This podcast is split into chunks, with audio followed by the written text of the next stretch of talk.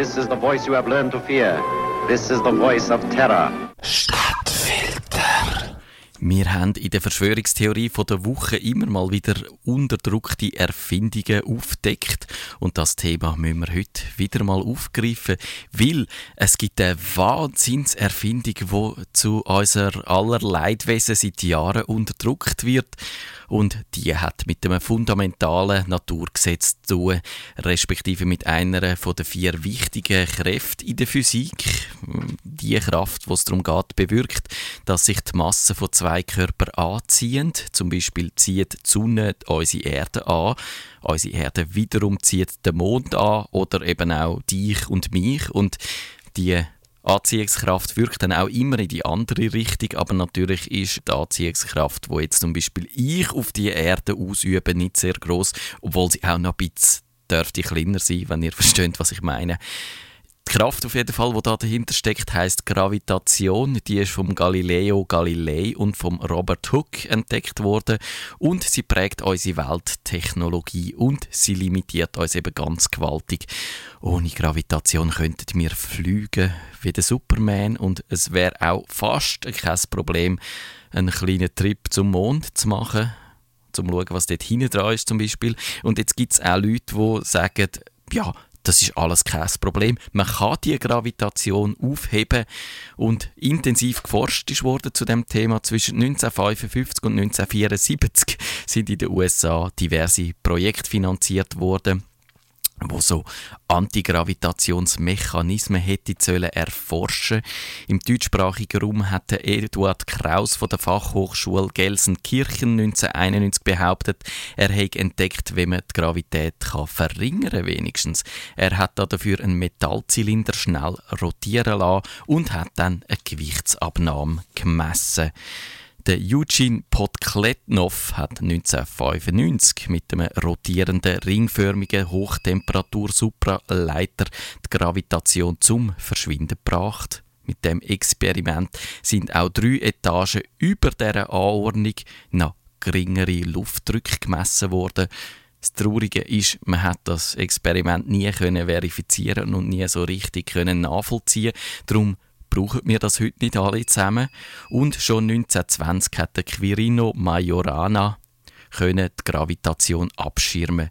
Zumindest hat er das nach seinem Experiment behauptet. Und einer der wichtigsten Forscher auf dem Gebiet ist der Thomas Townsend Brown. Er hat den Biefeld-Braun-Effekt entdeckt. Der ist, da haben wir Kondensatoren gebraucht. Die sind mit Hochspannung aufgeladen worden und sie haben eine Schubkraft entwickelt und die Kondensatoren haben sich dann wie von Geisterhand bewegt. 1932 hat der Braun an der internationalen Schwerkraftexpedition der US Navy teilgenommen, aber die wissenschaftliche Anerkennung ist ihm letztlich verwehrt geblieben. Er hat dann gefunden, gut, er lässt sich nicht abhalten. Er hat privat weitergeforscht an den sogenannten Gravitatoren. Er hat die gebaut. Die haben auf dem Biefeld-Braun-Effekt beruht und man hat können damit mehr als sein eigenes Gewicht lupfen. Ist absolut beeindruckend gewesen.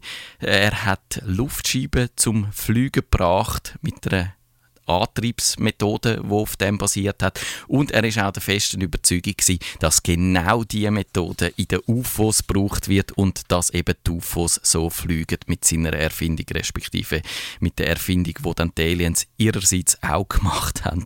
Der Thomas Townsend Brown hat fest, natürlich logisch fest an die Existenz der UFOs geglaubt und hat die auch beweisen was seiner Reputation als ernsthafter Forscher jetzt nicht zuträglich war, hat aber nichts genützt. Er hat sich nicht von seiner Überzeugung abbringen lassen und bis kurz vor seinem Tod 1985 hat er seine Antischwerkraftforschungen weitergeführt. Fazit: Antigravitation ist nicht so absurd, wie es tönt. Es gibt ernsthafte Wissenschaftler, die sich damit befassen. Und ein paar absolut ernsthafte Wissenschaftler glauben auch daran, dass man die Schwerkraft wirklich aufheben kann. Die Kraft, die die Masse vom Körper ausübt, quasi ausgleichen. Entweder durch Abschirmung, durch negative Masse, durch dunkle Energie oder durch abstoßende Gravitationskräfte. Müsste das eigentlich möglich sein? NASA hat zwischen 1996 und 2002 600.000 US-Dollar in ein Forschungsprojekt gesteckt, wo Antigravitation für Antriebssysteme erforscht hat. Und ja, bis jetzt wissen wir nicht so richtig, was dabei rausgekommen ist. Nichts könnte man denken.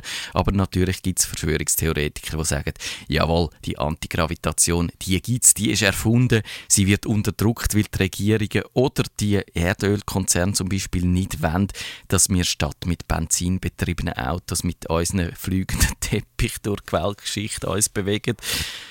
Ja, es gibt auch andere, die sagen, Naturgesetze machen uns da einen Strich durch die Rechnung. Zum Beispiel der Professor Harald Lesch, den kennt man aus Wissenschaftssendungen aus dem Fernsehen, der sagt, man kann den Effekt von der Gravitation im ganzen Universum beobachten und nie sieht man Antigravitation. Gar nie, nicht am kleinsten Eckli.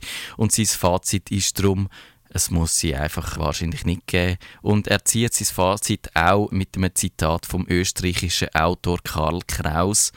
Am schlimmsten sind die Leute, die gewaltig Eis über ihren Wissenschaftsdurst getrunken haben.